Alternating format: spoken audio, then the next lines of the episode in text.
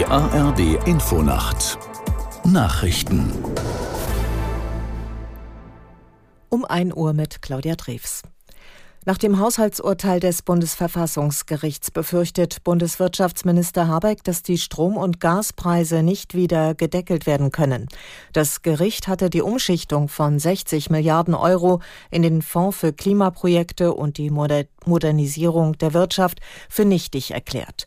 Offen ist, ob auch andere Sondervermögen betroffen sind. In den ARD-Tagesthemen sagte Habeck, sollte sich das Urteil zusätzlich auf den sogenannten Wirtschaftsstabilisierungsfonds Stabilisierungsfonds beziehen, wäre dieser Schutzschirm für Verbraucherinnen und Verbraucher im kommenden Winter nicht mehr da.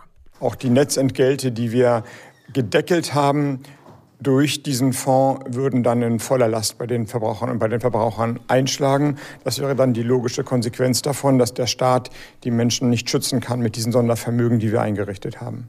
Bundeswirtschaftsminister Habeck. Trotz eindringlicher Warnungen bewegt sich die internationale Gemeinschaft nach Einschätzung der Vereinten Nationen weiter auf eine gefährliche Erderwärmung zu.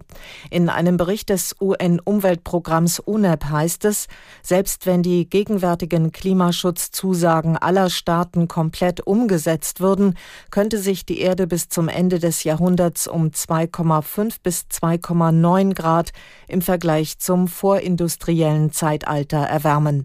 Der Bericht soll auch in eine Bestandsaufnahme bei der Klimakonferenz Anfang Dezember in Dubai einfließen.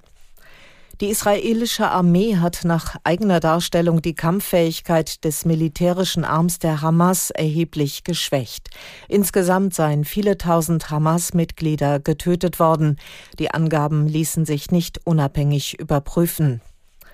Fußball-Europameister Italien hat sich für die EM im kommenden Jahr qualifiziert durch ein 0 zu 0 gegen die Ukraine. Aus der Sportredaktion Sarah Schwedmann.